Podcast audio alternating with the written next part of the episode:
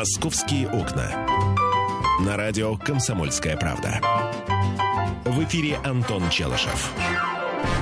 11 часов 5 минут, время московское. Здравствуйте, дорогие друзья. Доброе утро, Москва. Начинаем разговор о тебе, родная столица. А, а, к нам в гости приходят представители совершенно разных сфер жизни в Москве. Образовательная сфера а, не является исключением. Более того, является, возможно, главной сферой нашей жизни, да, потому что без этого никуда. Поэтому сегодня, дорогие друзья, мы приветствуем в студии представителя старейшего в истории России специализированного финансового вуза Московского э, финансового университета. И я с удовольствием приветствую в нашей студии проректора финансового университета при правительстве Российской Федерации, доктора экономических наук, заслуженного экономиста России, лауреата госпремии в области образования Марину Федотову. Марина Алексеевна, здравствуйте. Здравствуйте. С не, меньшим, с не меньшей радостью и чувством глубокого уважения приветствую я редактора отдела образования «Комсомольской правды» Александра Милкуса. Александр Борисович, Доброе утро. Доброе утро. Ты так бодро начал, что нам теперь придется с Мариной Алексеевной э, а мне за темпе, это платят? в твоем же темпе и продолжать. Давайте. Марина Алексеевна, ну у вас, э, у, у вас, у ваших коллег, у ваших студентов на носу буквально там два дня осталось до очень крупного события. 95 лет со дня основания вуза. В 1919 появился первый финансовый вуз при Наркомфине.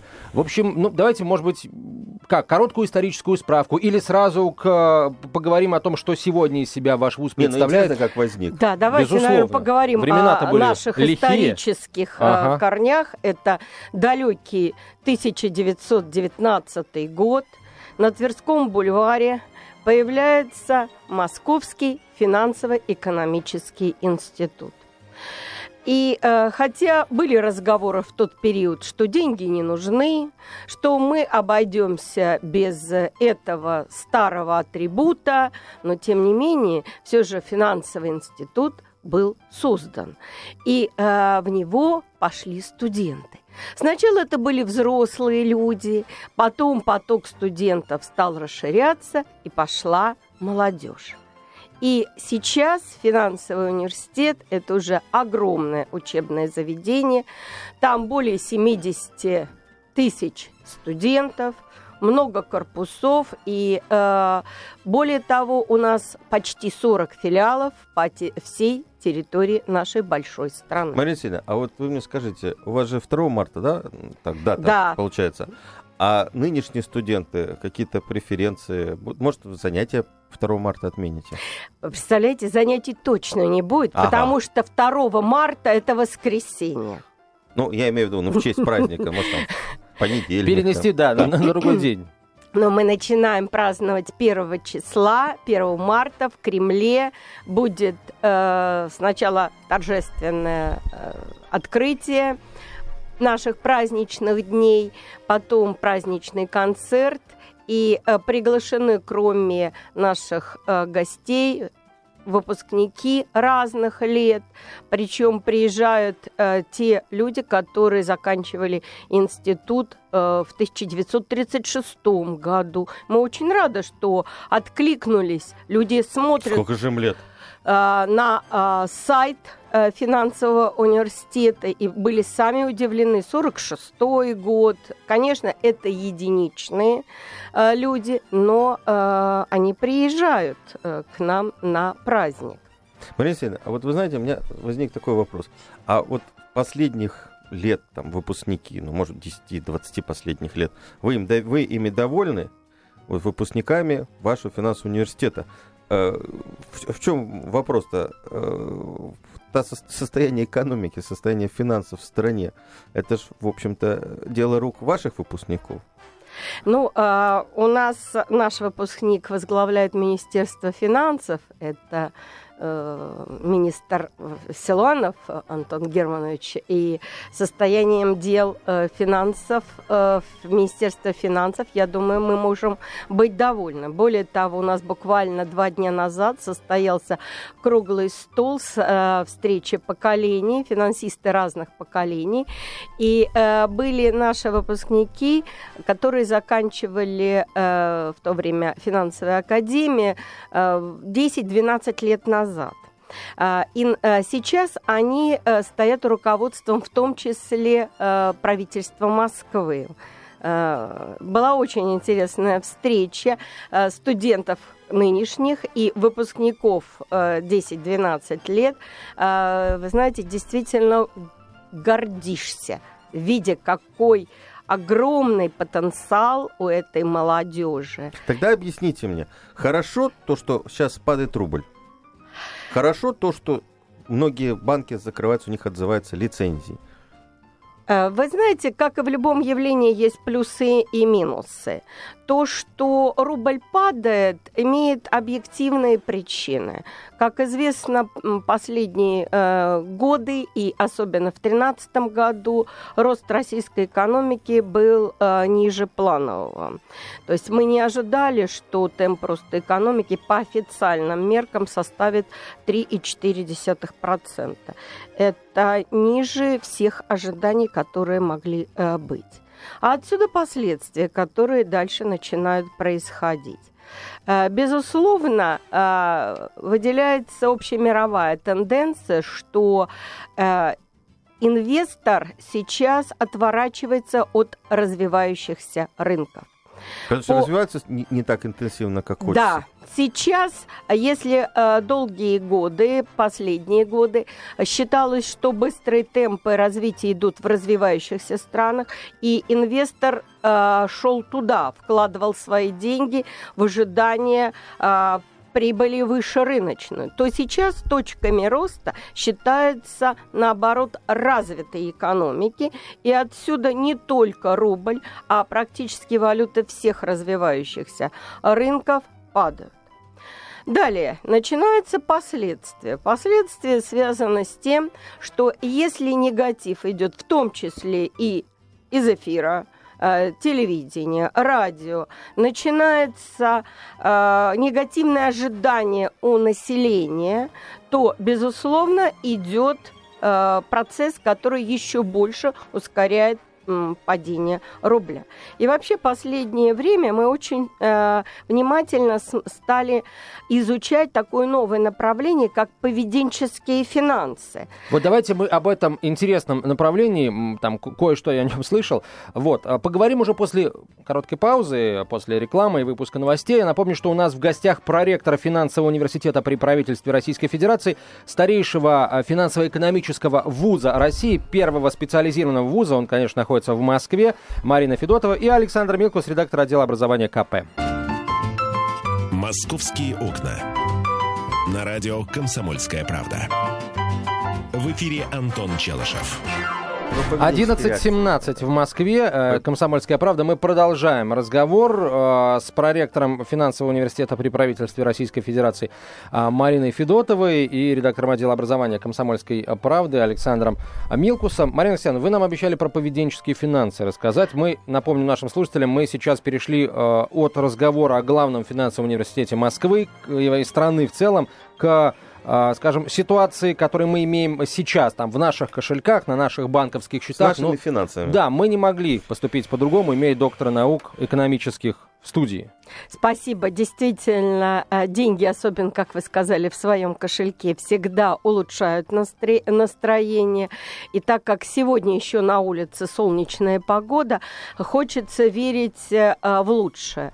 Так и э, финансы. Многое зависит от того настроения, которое есть у инвесторов, у э, банкиров, у э, фондовиков, то есть люди, кто работают зрения, на бирже. Это настроение объективное или можно как бы разными механизмами расшатать э, и ну, не, Безусловно. не, не, не относится к реальным. Есть люди со стабильным э, характером, со стабильным достаточно настроением, и подвергаются они изменению в поведении тяжело. Но э, есть достаточно большая масса людей, э, которые могут быть э, перенаправлены в зависимости от того, какие есть ожидания. И э, в этой связи я всегда очень с глубоким уважением отношусь к тому, как подается то или иное событие, если оно подается правильно, особенно э, нашей прессой. Потому что э, если все время говорить, что плохо, плохо, плохо, то это плохо приходит. Но в целом здесь же э, играет э, роль э, эффект больших чисел, когда ожидание массовых инвесторов, что сейчас точка роста на э, рынок переходит развитых стран, то инвестор поворачивает свои деньги именно вкладывая их в банки и в предприятия в развитых странах. Поэтому вот это событие, которое характерно для развивающихся рынок, э, рынков, э, связанное с падением курса валют и с теми проблемами, которые возникают объективно в банковской сфере. Это э, характерно не только для России, а в целом То есть для банки развивающихся. у нас будут закрываться и дальше? Ну, идет своего рода определенное э, очищение банковской э, сферы. Был период, когда банки создавались как грибы, и их стало очень-очень много, в том числе малые и средние банки, э, банки с частным капиталом, очень небольшим э, раньше. Сейчас, как вы знаете, последние годы повышается постоянно э, требования к банковскому капиталу. Э, второй фактор, который, я думаю, что нужно обязательно учитывать, сейчас нестабильная мировая экономика. А в условиях нестабильности при кредитовании под залог банки часто оценивают активы выше, чем они есть на самом деле.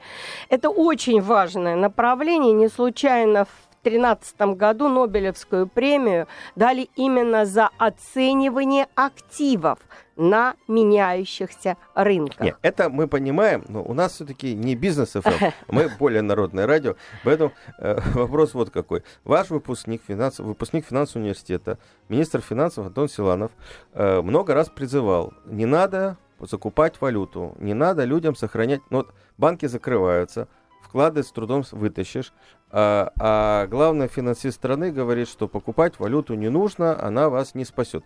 А, между прочим, курс доллара и курс евро растет, и это единственный способ, как я понимаю, своим вот не очень э, финансовым умом э, сохранить какие-то хоть как-то свои накопления. Вот вы что скажете? Ну, э, во-первых, есть э, чистая э, жизненная практика, не клади все яйца в одну корзину. Поэтому, э, если вы хотите, чтобы я дала простой совет населению, это если у вас есть что сберегать, сберегать надо в разных активах. И рубли, и доллары, и евро, и недвижимость. Э, если есть что сберегать. А если э, нет, то... Продолжайте работать то над надо тем, чтобы было. Тратить надо. Жить в свое удовольствие. Хорошо. Давайте перейдем тогда к э, абитуриентам этого года. Тоже интересная Э, какие у них перспективы? Э, вот э, мы знаем, что было недавно Министерство образования меняло список экзаменов ЕГЭ, которые нужно для того, чтобы поступать в вузы. Насколько я понимаю, вот в этом смысле финансовый университет отличается стабильностью. Да. У вас ничего меняться не будет. У нас очень стабильный вуз, стабильные требования, да, они высокие к абитуриентам и к студентам у нас, но они стабильные. Мы, в отличие от многих других вузов, а, как объявили в сентябре месяце и э, какие будут экзамены, а, когда проводили э, первые встречу с нашими потенциальными открытой абитуриентами. двери у вас да, да, да, Традиционно да. проходит. Э, Вот э, в сентябре, в начале октября у нас э, был в этом учебном году встреча с абитуриентами, мы объявили вступительные экзамены. Так они и будут, у нас ничего не меняется. А, В целом студенты у нас очень хорошие, а, глаза горят, хотят учиться, хотя а, определенная прослойка тем, ко- которым ничего не надо, тоже, безусловно, существует. Ну, насколько я понимаю, вот я много раз разговаривал с ректором вашего университета, там достаточно жестко у вас э, к тем, кто не очень хочет учиться. Вылетают после первой сессии, после второй, и, в общем, Да, довольно а, жестко. У нас, э, кроме сессии, есть еще текущая аттестация.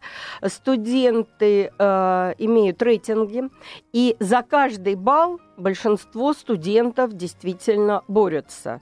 А, но а, те, кто не успевает, не выдерживает те требования, которые в нашем университете, а, с теми а, мы достаточно быстро расстаемся.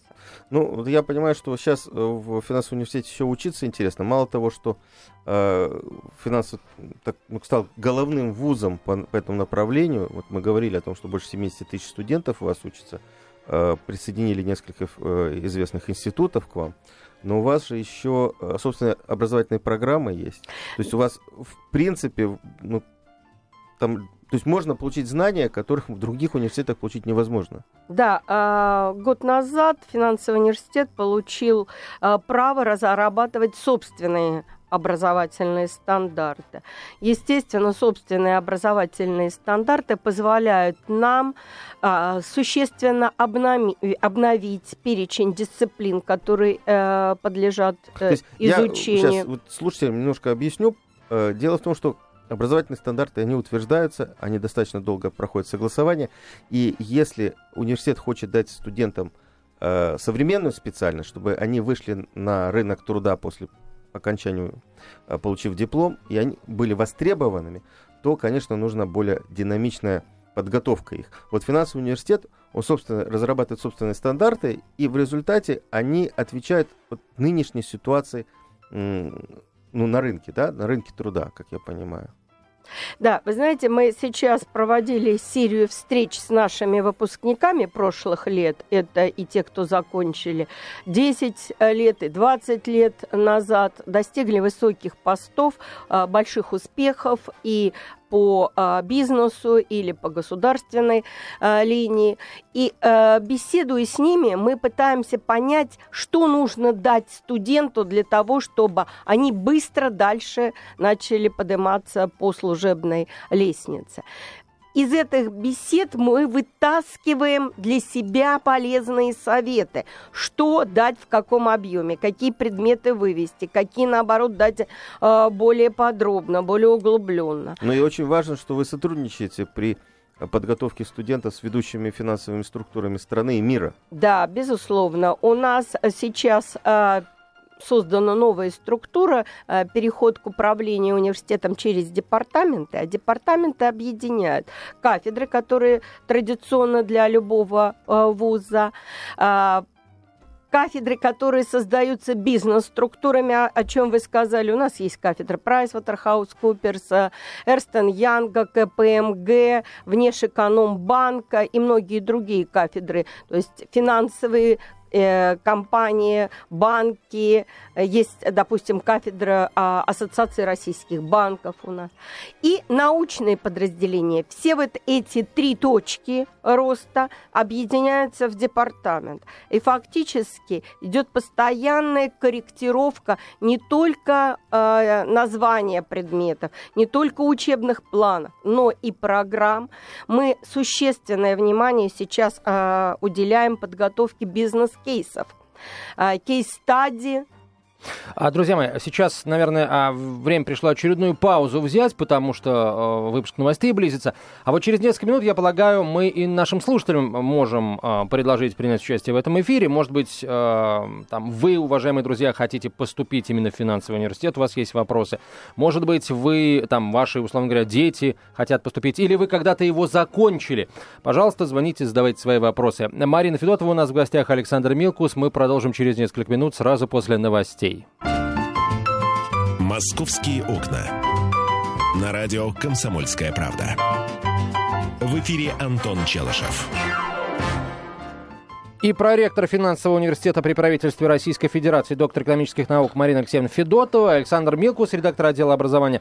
Марина Алексеевна, а вот, вы знаете, что не э, вступительная кампания, то московские власти там констатируют, э, что, к сожалению, московские абитуриенты зачастую оказываются в более проигрышном положении, э, потому что ну, общепризнано, что в Москве ЕГЭ одни из самых честных, и поэтому, скажем, московские, э, условно говоря, э, хорошисты, э, которые, так сказать, вот в Москве сдают ЕГЭ, они получают свои вот эти вот не самые лучшие, может быть, результаты по единому гос... да, госэкзамену. большими высокими баллами. результатами И поступают ЕГЭ. в итоге, условно говоря, какие-то дутые или не очень дутые стобалльники, а твердые московские школьники, выпускники, которые ну, может быть, гораздо сильнее их по факту, они оказываются за бортом. Вот. И сами руководители вузов не раз об этом говорили, что это большая проблема и как ее решить. Вот вы с этой проблемой как справляетесь? Ну, проблема действительно существует, но надо отметить, что за последние три года все же наметилась положительная тенденция, и, э, видимо, механизм ЕГЭ все же отла э, отлажен сейчас, ну или в большей степени отлажен, чем на а, первой э, стадии своего внедрения. Мы справляемся. У нас фактически сейчас баланс 50% поступивших на первый курс это жители Москвы и столько же где-то жители наших регионов. У вас сейчас общежитие, по-моему, да, что-то? У нас достаточное количество общежитий. Мы э, получили сейчас еще одно общежитие на Коломенском проезде. То есть э, университет обеспечен общежитиями хорошо. Так же, как и корпусами. Кстати, наверное, к нашему юбилею мы сейчас получаем еще одно здание на Масловке. Здесь не очень далеко от вашей студии. Поэтому я думаю, что и дальше мы можем очень часто встречаться. Так у вас и на Ленинградке такой фантастический строительство идет вообще. Просто Даже остановка и, специальная, и, и так сказать, вот э, да, в троллейбусах строим... объявляют. Финансовый университет. Да. У нас строится новое здание. Год назад мы э, ввели еще одно новое здание на Ленинградке, небольшой учебный корпус. А сейчас строится действительно большой э, новый корпус, который, по-моему, очень неплохо вписался в общий э, вид Ленинградского проспекта. По крайней мере, архитектура э, не выбивается из общего Э, колорита Ленинградского проспекта. А, друзья мои, я тогда еще раз номера телефонов назову и предлагаю слушателям э, принять участие в нашем разговоре. Э, задавайте, пожалуйста, вопросы, друзья, про ректору финансового университета при правительстве Российской Федерации Марине Федотовой. 8 800 200 ровно 9702, 8 800 200 ровно 9702 или присылайте смс-сообщение на короткий номер 2420. 2420 в начале послания три буквы РКП. Радио «Комсомольская правда». Да, но я хотел бы продолжить тот, э, ту тему, которую мы э, в предыдущие полчаса э, поднимали. Э, мне кажется, очень важно то, что студенты финансового университета практически после второго, ну, на третьем курсе практически все работают. И работают по специальности, ну, по крайней мере, приобретают и практический, и теоретический опыт одновременно, причем э, благодаря тому, что сотрудничество идет с крупнейшими финансовыми структурами и мировыми, и российскими, они имеют возможность, ну, такой взять старт повыше, чем свои коллеги, там, студенты из других университетов. Александр, вы хорошо знаете, э, как обстоят дела в финансовом университете. Безусловно, у нас студенты э, все трудоустроены. И э, когда мы проводим обследование с нашими выпускниками, то видим, что практически сто процентов, ну почти сто процентов работает и работает по специальности. Но начинают работать действительно э, единицы с конца второго курса, а массово это уже третий курс. А к этому явлению можно относиться по-разному. И есть плюсы и минусы.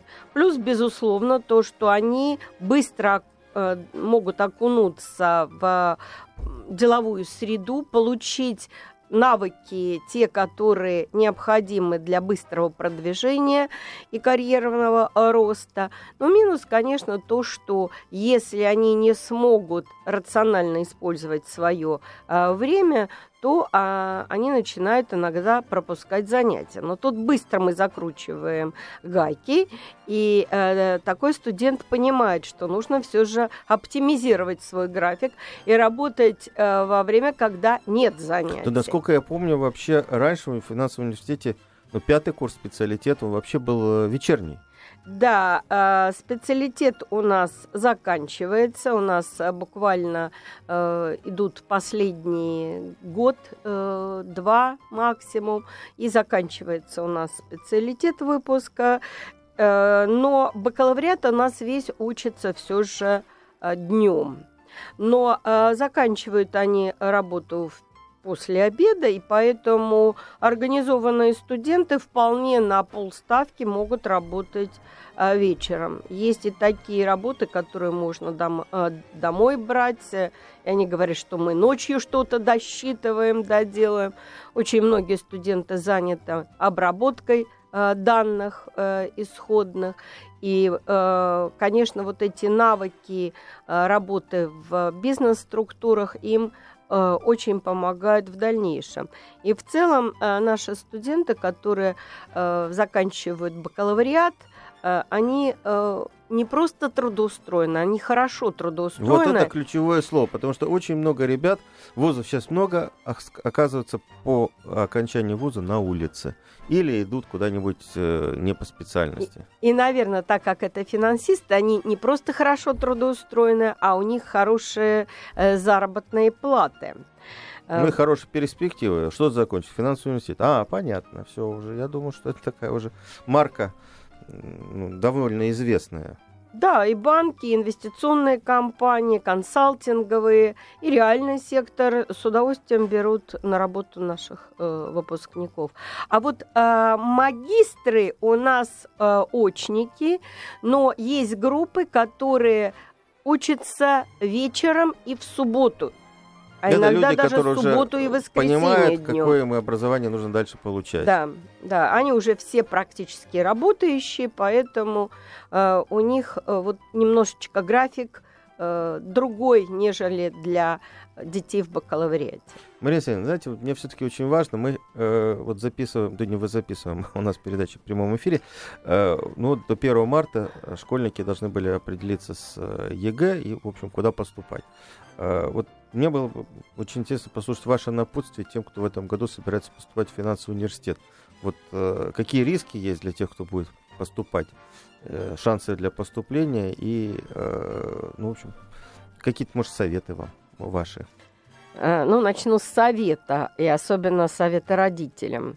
Будьте спокойны и уверены в своих детях потому что э, это уже, опять же, доказанный наукой факт и проверенный на практике. Если родители э, нервничают, то эта нервозность передается на ребенке.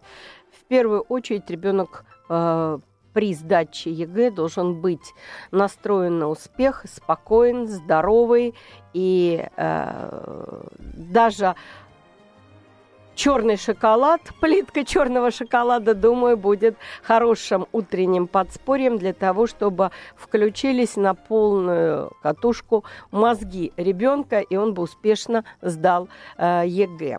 Балл э, ЕГЭ в финансовом университете действительно очень большой. Он зависит в целом от того, как сложится э, картина по ЕГЭ в стране, но э, в среднем у нас проходной балл колеблется на разных факультетах 95, 97. О, 85, э, э, на большей части наших факультетов 85. Это по трем, то есть получается, ну у вас три предмета, да, в средний балл получается за три предмета 85. 85, да, за, три, э, за каждый предмет. Да, ну средний балл 85. по трем. Но есть факультеты, где идет изучение э, всех предметов на языке или части предметов там э, обязательно сдается еще четвертый экзамен, язык иностранный. Не обязательно английский. У нас на выбор можно сдавать английский, немецкий, испанский, французский немецкий. и испанский. Да. А изучают в том числе и китайский, и еще целый ряд иностранных языков. Ну, а на некоторых, на некоторых специальностях вам обучение целиком на иностранном да, языке? Да, это наш международный финансовый э, факультет. Э, вот там как раз очень э, высокий проходной балл и э, высокие требования. Ну, там не только наши студенты, там очень много иностранных студентов приезжает. То есть мы э, развиваем вот этот фактор мобильности студентов, в том числе международная мобильность. Ну, у вас же и ваши студенты ездят на практику и на стажировки в, во многие э, западные вузы. Да. И, и западные. Есть программа второ, э, второго диплома, есть включенное образование и есть стажировки. То есть весь этот механизм у нас используется. Ну что, а время наше завершается. Спасибо вам большое, Марина Алексеевна. Да. Проректор финансового университета при правительстве Российской Всем Федерации Марина Федотова. финансового университета поздравления с юбилеем. Спасибо. Александр Спасибо. Милкова, редактор отдела образования комсомолки.